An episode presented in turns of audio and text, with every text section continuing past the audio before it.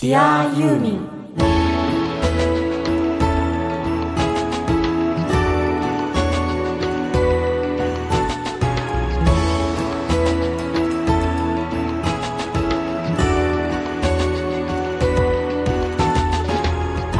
こんにちは。音楽家の津田直です。こんにちは。シンガーソングライターの井上美也です。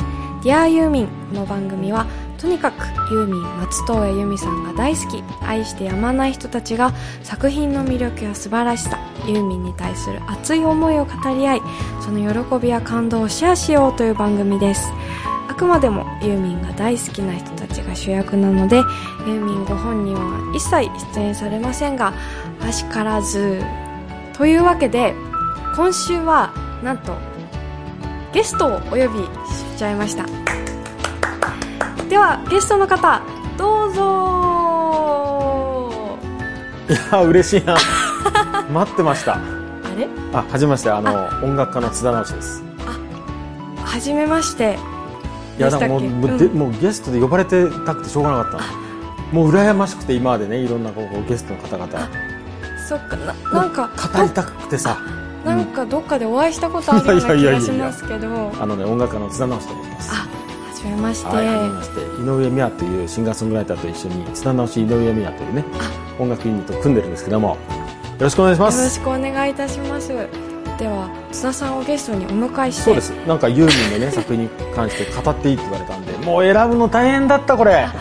あ。のねゲストの人の気持ちはよくわかるんだけど、ええええええ選びきれないよね。あのうちの番組のパーソナリティにも津田直しっていうものがあるんですけど、ん。その方ではない違うかもしれないし同じかもしれないね。そうでしたよくわかんないよ。よろしくお願いいたします。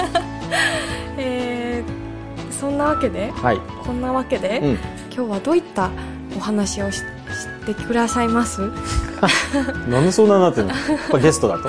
はい。いや簡単ですよ。だからはい。要するにそのゲストの意味というのはねやっぱり私にとってユーミンというのはこういう存在で私の目あるいは心うん。耳からするとうん。ユーミンの作品ってこれがこういう風に映るんですよねってことじゃんうん。で俺今までこうやってね送り出す側で、あるいは紹介したりあるいはゲストの人の話を聞く側で、うんうんそれぞれ納得してなるほどなと思うんだけど、うん。だんだんまた溜まってきちゃった。あ のさ俺は俺なりにさユーミンの作品をこう見てるみたいなのがあって、うん。それをやっぱ語りたくなっちゃうんですよ。そのわけで今日はちょっと語らせていただきたくてあえてゲストという形でですね。どんな発見があるか楽しみ。ぜひ会話をしてください僕と。はい、えーそれでは、えー今週も出力 1W 日本一小さなラジオ局埼玉県朝霞市のスマイル FM から日本中のユーミンが大好きな全ての人に向けてお送りします「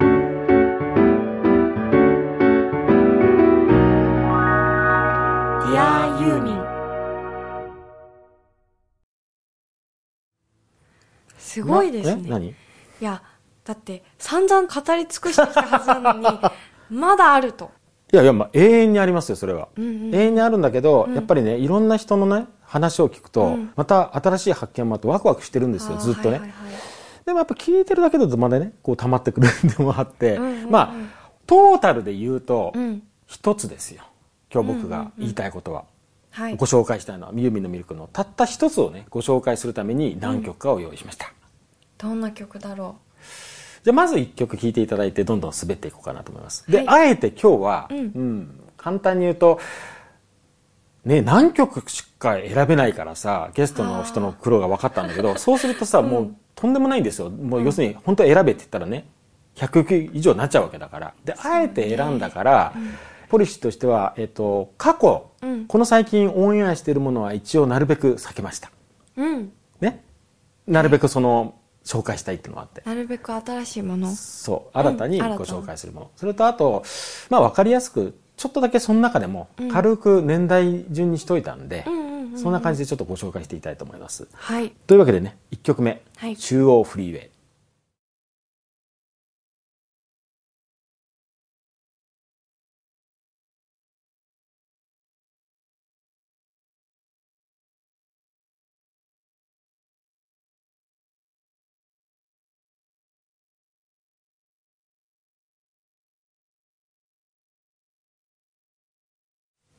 もうこれはうん。定番中の定番ですがなぜあえてこれを？やっぱりさあの、中央フリー最初に聞いたのいつか覚えてないけれども、僕はほら時のないホテルをねうん。アルバムをレコード店の店頭のああなんて言うんだろうずっとかかってるわけよ、はいはいはいはい、ね、そこでなんか改めて松任谷由実の凄さに電流が走って、うん、で遡ってこの辺も聞いてるわけですよね。第1回目で言って言って第1ましたね。回目の放送で言ったんだけどね、でその中央フリーへの魅力っていうのはみんなもうねもうすごい人気のある曲だから、み皆さんお分かりだとは思うんだけど、うん。このなんて言うんだろうその聞いた瞬間にさ飛ぶじゃない世界が。世界がその主人公の世界に飛ぶっていうかさ、うんうんこの魅力をねちょっと中心に語っていきたいんですよ。うんうんうんうんそれでねうん今日の番組はですね、うん。僕がみやちゃんにうん。こうお聞かせしてですね。はいはいはい。まみもちろん皆さんなんだけど皆さん、皆さんにお聞かけしつつみやちゃんにうん。感想をこう募ろうと思うんですよ、そこからの会話でちょっとねああ明らかにしていきたいと。私の感想変かもよ。変でいいの変でいいの うん。うん、だから感想を聞いていきたいんでね、うん。あのまあ、中央フィレイ聞いていただいたんだけど、うんうんうん。立て続けにちょっとねこの曲を聴いてほしいんですよ、はい。ね、いいですか？はい。いきますよ。観覧車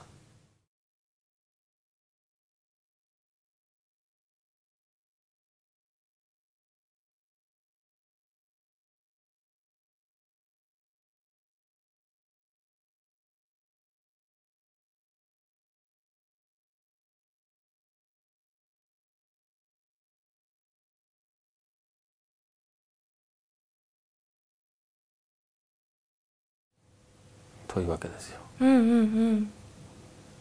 この曲ねあんまり実は聞いたことなかった。うんうん。ここまでじっくり聴くのはほぼ初めてに近いかな。うん。なんかイメージだとうん。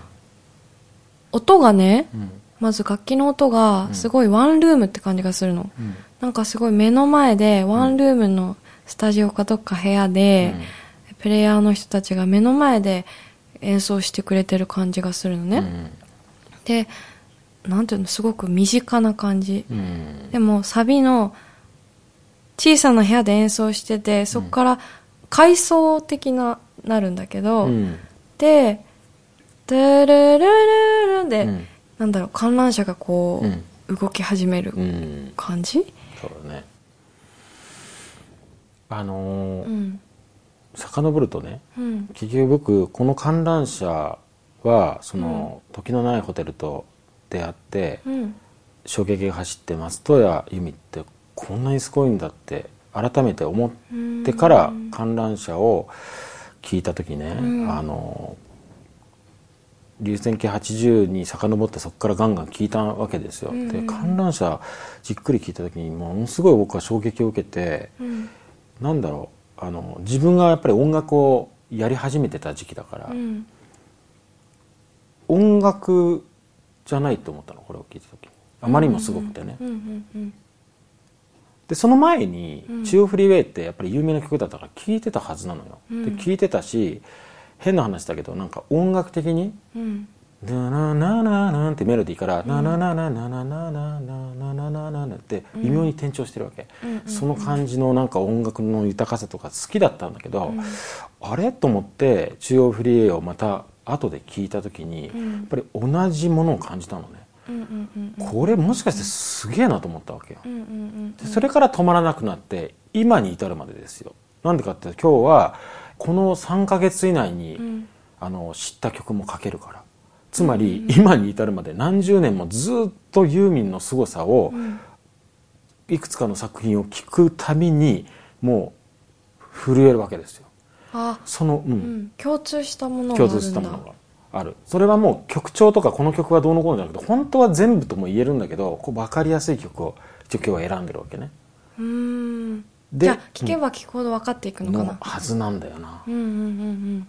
で俺の場合はこの観覧車はねうん。うんさっきみやちゃんがその観覧車が動き出すって言ったけど、観覧車に乗って、うん。この主人公のように、うん。まず自分が俺は男だけど女性になりうん。でその相手同じ見渡せるところに住んでいて相手が、うんでも悲しみがどんどん増えている関係になっているという時にだんだん観覧車が上がっていくから、だんだん下界が下がっていく、視点が上に上がって、で雪が降り出すとかそういう景色みたいなものが、もう完全に自分になっちゃうのね聞いてるうちに、どんどん自分になっていくから主人公の気持ちがそのまま入ってきて、ん。最後に完全に観覧車私はこれを降りたら時間が止まるって言ってるわけよ。その気持ちまで全部同じになっちゃうっていうその感覚を俺はその当時何歳だったか分かんないけどまだプロのミュージシャンになる前の大学になってないぐらいの時に聞いた時にびっくりしたわけよ。あれ俺音楽好きで、音楽にこれからもう人生を傾けようと思ってるから音楽をいっぱい聴いてるし、音楽の魅力分かってるし音楽音楽って言った時に、音楽じゃないすごすぎて、前ほら楽器が聞こえないって言ったけど、これも同じだったのね。うんなんだろうと思ってこの凄さは。と思ってん。始まったわけですよ、うん。でそのスタートラインは実は観覧車じゃなかったりするんだけど今年代順にわざと並べてるんで、でしかもみやちゃんがあまり観覧車聞いてなかったっていうのを知ってたから、あえてこの曲から聞いてもらったんですよ、うんうんうん。ん？いやちょっとずつ分かってきた。あいいね。ちょっとずつ分かってきたけど、もうちょっと先延ばしにしようかな。そうだね、うんじゃあ、うんうん。ちょっとまた次の曲聞いてもらいながらね、うん。解き明かしていこう。分かった。この変なゲストが一体何を言いたいのかっていうのを すごいさ、うんここまで聞くとなんじゃこりゃって感じなんじゃこれだだよよ。そもそも音楽家の津田直しですって言いながら、音楽じゃなくて衝撃を受けたとか、楽器聞こえないとか、何を言ってんだろうと意。味不明な感じだけどでもお約束しよう。うん今日この番組を最後まで聞いていただいた方は、なるほどと、うん膝を打つはずだ。そうならなかったら僕のあの失敗です。ごめんなさいってことで。じゃあ、ちょっと続けて聞いてもらいましょうかね。いや、こんなコミカルに紹介する感じじゃないんだけど、うんうんうんまあ、あの、性格上コミカルに言ってしまうんですけれどもね、うんちょっと楽しい、幸せになるような感じの、でも全然主人公は幸せとは限らないですよ。うん聞いてもらいましょうかね。はーい気ままな朝帰り。分かったよなんかユーミンのさ曲ってうん。時空を超えるんだ。時空を超えられた瞬間うにん。いつもなんだろう？連れてかれるの？うん。うん。なんかさ私さ最近宇宙に興味があって、うん結構宇宙空間の動画とか結構四六時中見ちゃったりとかするんだけどね例えば面白いなって思うのが、うん時間の概念？うん。津田さんともよく時間の話するけど、普段その私たちは時間を過去現在未来っていうこう一つの直線だと思ってるけど、うん実はこの話難しいねそうではないとうん時空は超えられるんだと、うん。うん。アインシュタインの学説によると、うんその未来と過去と現在っていうのは実はもう未来はすでにあるものだっていう説があってねうん。とかうん。並列してるんだっていううん。だから時間とちょっと難しくなる喋れなくなってきたんだけど なんかねそういう時間の概念とかいろいろ空間とかいろんなものを超えて、うん。あの連れてってくれんの、うん。連れてってくれるね。それにいつもユーミンの曲を聴くとびっくりするっていうかあのー僕がねゲストの津田直氏にインタビューして帰ってきた答えを聞きながら思ったのは、うんああ津田直氏さんはねやっぱり音楽家だなと思ったの、つまり音楽をなりわいにしてるから、うん。音楽をこう生み出す側あるいは伝える側として生きている中で、うん。ユーミンの存在とか松任谷正隆さんの存在がとても大きいんだなと思ったわけ、うんうんうんでやっぱりね彼はね、うん。ややこしい言い方するか、まあ、自分で言うとね僕はね、うん。例えばウォルト・ディズニーっていう人が素晴らしいなと思うしその存在に涙するんだけど、うん。やっぱり普通の人ができないことをして幸せを人に与えてる人を見るともう感動してしまうのよ、うん。この大事なキーワードは普通の人にはできないってことだもんね、うんうんうん。いや全然いいわけ本当は。いろんなものがあっていいんだけど、僕はやっぱり並外れたものを生んでくれる人、それでたくさんの人を幸せにしてくれる人を見ると感動するのも、ん。自分がそちら側の人間だからだと思うわけ、うんうんうん。だから素晴らしいから感動するわけ、うん。宮崎駿もそうかもしれない。もともと夏目漱石とか三手唇で僕は育った人だから、その人があまりにも偉大だから感動しているわけですよ、うん。松任谷正隆ユーミンの凄さっていうのは、僕思うのはやっぱりさっき言ったように音楽じゃなくなっちゃってるところが一番僕はすごいわけ。うんうんうんでもものすごく音楽だよ。うん。うんで僕はね例えばさっきの観覧車で言うと、うん。観覧車の主人公になっちゃって感動するんだけど、うん。要するに別れがあるわけだよ。うん。だからハッピーなわけじゃないわけです主人公は、うん。でもその彼女が見ている世界があまりにも美しくて、うん。雪が降ってくる瞬間とか、うんうんそういう気持ちを抱きながらも美を感じるわけものすごく、うんうんうん。その時に何か教えてもらってるわけよ、うん。人生の一番大切な何かを教えてもらってるわけ。うん。自分が女性でもないしそういう今体験と目の前にあるわけじゃないけど、うん。僕が男性の立場で何かそういう経験をした時に必ずそこに答えがあるわけ。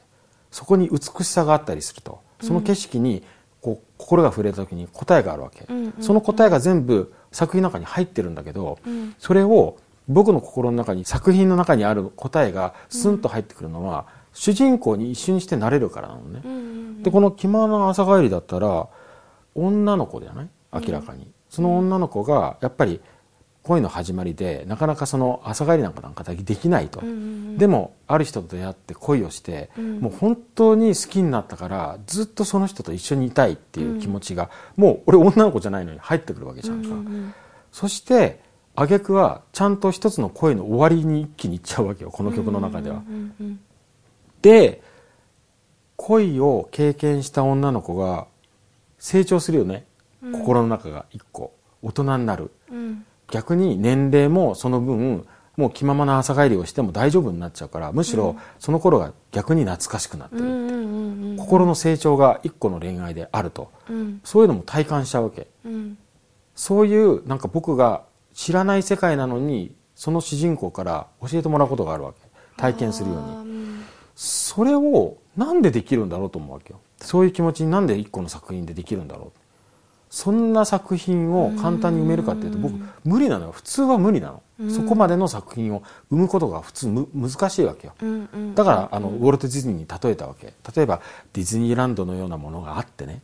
たくさんの人が楽しめる。素晴らしいなと思う。なんでウォルト・ディズニーのあのディズニーランドというのがす数少ないかっていうとできないわけよ。なかなかできないわけ。そこまで。うんだからありがとうと思うわけ。うん。サンテグジュビリが星の王子様を生んだことも同じであの一つの作品によって僕は人生変わったし、多くのものを教えてもらったんだけど、うん。星の王子様みたいな作品を生みたいと思っても生めないわけよなかなか。ん。だから貴重なの。でもそういうその先人たちが世の中にたくさんいて、うん。バッハから始まってね、ん。シェイクスピアはそうなんだけどそういう人たちのおかげで僕らがたくさんみずみずしくいろんなものをもらえるんだけどそういう普通だったら生めないものを生んでる人が目の前に生きて生きてることが素晴らしいわけ僕にとっては。確かにその音楽が音楽じゃなくなってるとかなんだろうでもそういうある種、そういうすごいことをする人って一つなんでしょうねそれ全部一つ。そう一つになってるの。うん。だから僕が音楽じゃないって言ってるのは音楽じゃないって否定してるんじゃなくて、うん。音楽を超えちゃってる、うん。音楽をやろうと思ってるうちはこういう作品が無理なのよ、うんうんうんうん。生めないのよ。その一つとは何なんですか？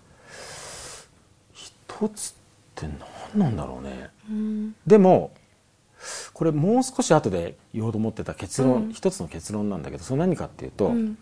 この「気ままな朝帰り」という作品も、うん。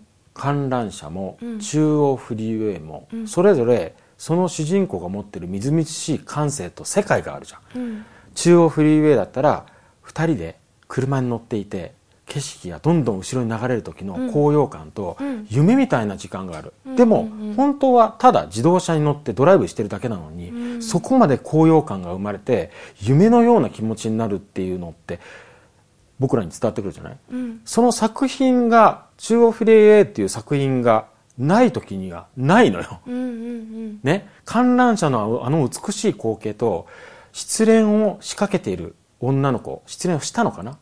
っていう女の子が見た情景の美しさって観覧車という曲がない時にはないのよ。うん。気ままな朝帰りという作品がない時にはあの少女の恋愛がないわけ、うん。そこで僕らのがみずみずしく感じる少女の恋による成長はないわけ、うん。何にもないのにある時その作品が生まれて僕らはそれを味わうことができるわけ。うん。何にもないところに一つの作品で一つの世界がもう存在してるゼロから生むっていうこと、うんうんうんうんそれができてるのがすごいなという。ああ分かった。すごい分かった。分かった。分かったよね、うん。続けて確認してみようか。う、んうんうん。曲を聴いてみようか、うん。次は「悲しいほどお天気。でもやっぱりなんか津田さんの視点はクリエイターもちろんクリエイターだけど」うん。クリエイター寄りですね。そうだよね。なんか、うん。ゲスト津田直しっていうのは、音楽家、うん。あの生んで送り出す側ってことで今日お招きしてるわけなんですよ、うんうん。でなんかねそれ当たり前の話で、うん。津田直しっていう人にとってユーミンとか松任谷正隆が果たした役割っていうのはとても大きくてね、はいはいはい。僕その二十歳ぐらいに、うん。あのプロのミュージシャンになって、うん。それからずっと音楽の仕事をやってるんだけど、うんうん。多分二十歳の頃より今の方が音楽が好きなのずっと。今の方が何かを聞いた時に心が跳ねるのね、そういう僕にしてくれたのがユーミンのこういう作品群なの。つまり何もないところから全く新しい世界をうん生み落としてると、でそれを聞いた時にめっちゃ心が震えるの。俺の場合はね、うん。ファンだから、うん。そういう作品をずっと生み続けてるわけよ、で、うん僕の考えだと、うん。僕の感覚だと、それできる人はほとんどいないのよ。とてもシビアで、うん。とても、まあ、真面目なシリアスな話になっちゃうんだけど、音楽業界というものがあって、うん。日本にもねうんたくさんのクリエイターとか作品を生んだりとか届けるためにいろんな大人たちが一生懸命一生懸命働いてるんだけど、僕の目からするとそれをできる人はほぼいないの。これものすごいシビアな言い方をすると。うん。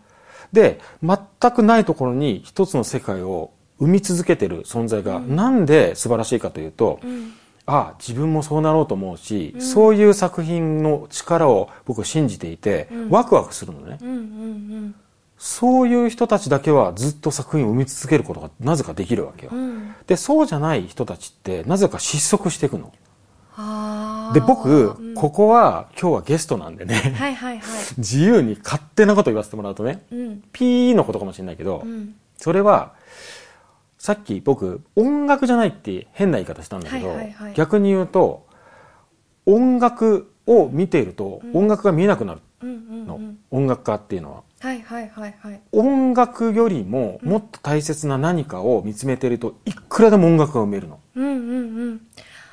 わかる。わかる。わかるし、うん。逆に私はそういうものを、音楽はそうあるべきってうん。思ってる部分があるから、うん。まあ、逆の津田さんとは逆の発想だけど、ううんんうん。結局、松任谷正隆っていう人が、ユーミンが生み落とした作品をうん。もう全部形にするときにも、うん。やっぱり音楽的にものすごいことをしてるんだけど、うん。どう考えても考えてやってると思えないのね。うんうんうん二人で一つの作品にたどり着いてるわけ。うん。出なかったらこんだけの作品を形にできないし、うんうんどんな作品聴いても新しいことがあるわけ。うん。いろんな細かいところで。うんうん。それは子供のように無邪気な心で、うん。で、ユーミンが生み出した作品を形にするために、これだこれこれだってやってるとしか思えないわけ。だから、その瞬間には、音楽の的な才能がものすごい溢れていて、何でもできるんだけど、うん。音楽を見てるわけじゃないのよ。作品の最後に形になるものを目指してるわけ。うん。その時に音楽はいくらでも使うんだけど、ん。音楽を見てるわけじゃないから、ん形になるわけ。うんで、僕なんかが、例えば二十歳の頃に、うわあ音楽素晴らしいからって盛り上がっていて、僕は未だに、むしろ今の方が音楽もっと好きなんだけど、うん途中で辞めてった友達がいっぱいいるのよ。ミュージシャンから音楽辞めたりって。うん残念だなと思うんだけど、共通してるのは音楽への興味がだんだんだんだんへ失ってるのうね。んで、辞めていくわけ。うん僕はね、音楽を見ちゃってたような気がするの。音楽というもの。あ音楽を奏でる何か、楽器とか演奏を見ちゃってると、そうなっちゃうの。なんか津田さん語で言うと、うん。音楽を見てたっていう風になるけど、私の捉え方だと、あの誤解を恐れずに言うなら、えっ、とやめちゃう方っていうのは、自我に固執してるんだと思う。で、うん。すごいものとかっていうものは、自我を超えてて自意識っていうものに固執してない。そうだね。でなんかすごく幼稚な言い方で言うかもしれないけど、その音楽を作るイコール、うん。自分の手の中うでん。一つなんか惑星を作るみたいな感じなの、別の世界を作るってさっき津田さんが言う,、うん。言い方をしたけれども、だからすごい美しいわけ。うんうんうん。うん難しい。でもそのいや全然わかるよ俺。その違い、うん。で私は素晴らしいものか、うん。芸術とか音楽って、うん。そうあるべきだと思っている部分があって、うん。そうなりたくて一生懸命今も頑張ってるけど、うんうんその違いだなって思いました。そうだね。実はみやちゃんがピアノを弾いてるのを横で見ててもその世界にちゃんとなってるの。よ、うん。でね僕はね一応音楽家だからあまりにも飛びすぎた言い方してたからもう少しだけ丁寧な言い方をすると、うん。要は音を鳴らすとねうん。美しいわけ。ピアノとかポロンとのその時にわあ綺麗だな綺麗な音色だ。もうそれで本当に素晴らしいわけ、でそれは本当はいいんだけど、うん。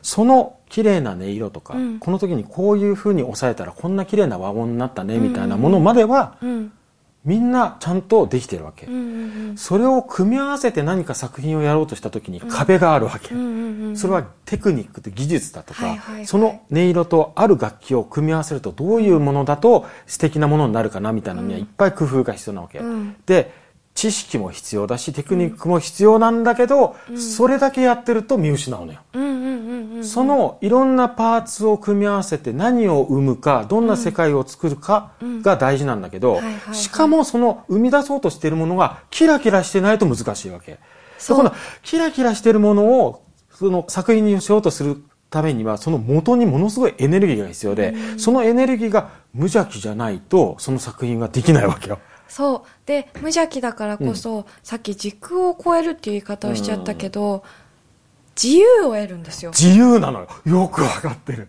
自由なんだよ。その作品に触れた時に自由を得る。それはどこか時空を超えて飛んでってしまうような自由を得る。でもさっき言ったような自己にとらわれた自意識に執着したものっていうのは自由にしてくれないの。音楽であっても。その通りなんだよね。それでしょ？それと。通じてる？そう。あ、よかった。だから、うん今僕らが言ってることを分かりやすい言い方をすると、うんうんユーミンと松任谷正隆さんが生み落とした作品を聞いて、好きだなと思ってる人がその作品を聞いてる瞬間うん。に生まれる時間、生まれる心と、うん。全く違うのが音楽の授業なの。っていうこと簡単に言うと。だから音楽の授業はいくら受けてもそこからは何も生まれないわけ知識は得ることができるかもしれないけどっていう違い、それの差がものすごく開いていくわけ。でまあ元に話を元に戻すとそのユーミンとか松任谷正隆という人が生み落としているものは、そういう光がずっと何にも衰えることなくずっと輝き続けてるわけよ、それは多分二人がそういう生む姿勢を最初から持っていてただそれをずっと続けているだけでずっと子供の気持ちで常に新しいものが心の中に入ってきて、で作品にしてるの。ずっと続けてるの、うん。でそういう人たちが大切でしょうがなくて僕にしてみれば、だからこの番組やってるんですよ。ほど。でとても少ないの。とても少ない。でも過去のね人間の人類の歴史を紐解いていくといっぱいいるわけ、海外にもいっぱいいるわけ。だからトータルでは安心してるの、ただなかなか今のこの時代この瞬間に何人いるかと数えるくらいしかいないんですよ。だからとても大切な存在な。なるほどね。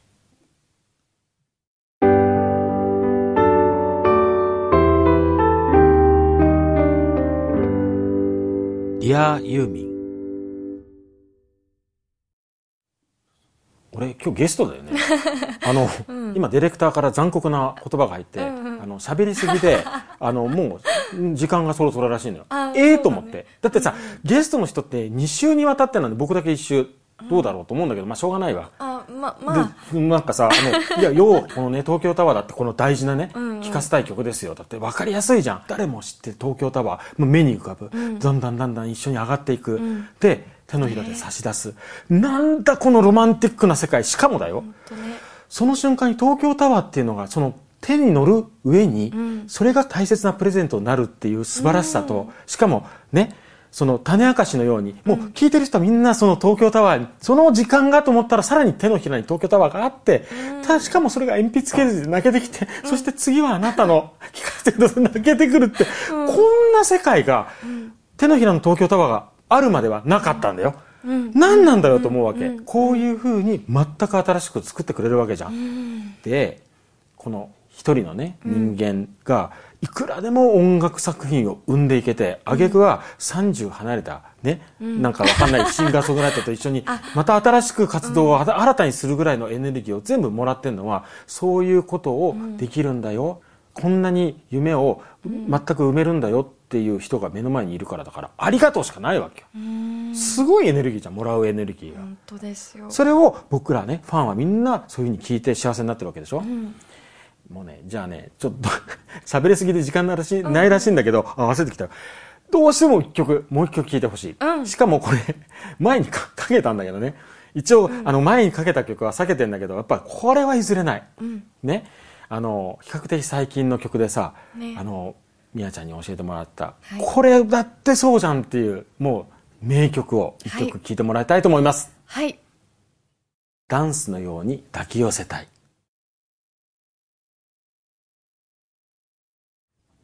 まあこれをね みやちゃんに。さん目いやいやいいんだいいんだ。目いいいいのいいの。いいのでもね顔がぐちゃぐちゃだよ。これねあの違うんだよ違うんだよ違うんだよ、だから要するにこれをねみやちゃんにね、あの教えてもらっただけでも DI ユミを始めてよかったと思ったぐらいなんだけど、俺教えてもらってさまた2回目かけちゃってまた同じようになっちゃっておばおバカさんなんだけど、教えてもらった時にさ俺あの後でさ実はさこの曲リピートでさ、もう何時間も聴いてたの。でずっと泣きっぱなしになったんだけど、今気づいたけどやっぱりねその2つあってさ、やっぱりこれも教わるじゃない、うん。ずっと遠い先の話なんだけど、俺は実は信じてるのよ。こういう愛の形っていうのは実は俺は信じてる派で、ただものすごく確率が低いのは分かってるんだけど、やっぱり俺は信じてるのよ実は、うんうん。うんでまたそれを教え信じていいんだっていうことを教えてもらうのとやっぱりね今も泣きながらやっぱ気づいたんだけどやっぱり、あの作る側生む側なのかな。こういうのをやっぱり生んでくれてるそのユーミンとマンタさんにへのなんかリスペクトで泣くのとありがとうって思っちゃうんでね。なんかねこういうのを生み続けてくれてありがとうみたいな。なんだ番組が成立しないじゃんか俺が泣いてたら。いやもうもらっちゃうね。うん。だからあのなんだよこのゲストは。だからあのうん まとめられないです。だけどそういうことです。なんか、うん。お伝えしたかったのはね。はい。うん。パス。パス？えーじゃあ気を取り直して、はい。ディアユーミン、はい。今回ははい。ゲスト津田直志さんをお迎えしてお送りしましたが、はい。い、かがでしたでしょうか？今度は君が泣いてるのか。あ涙がポロポロこぼれてる。までこうやってくずっと向き合って話してたらねうん。もらうねそのまそうまだね。だってね。うんはい。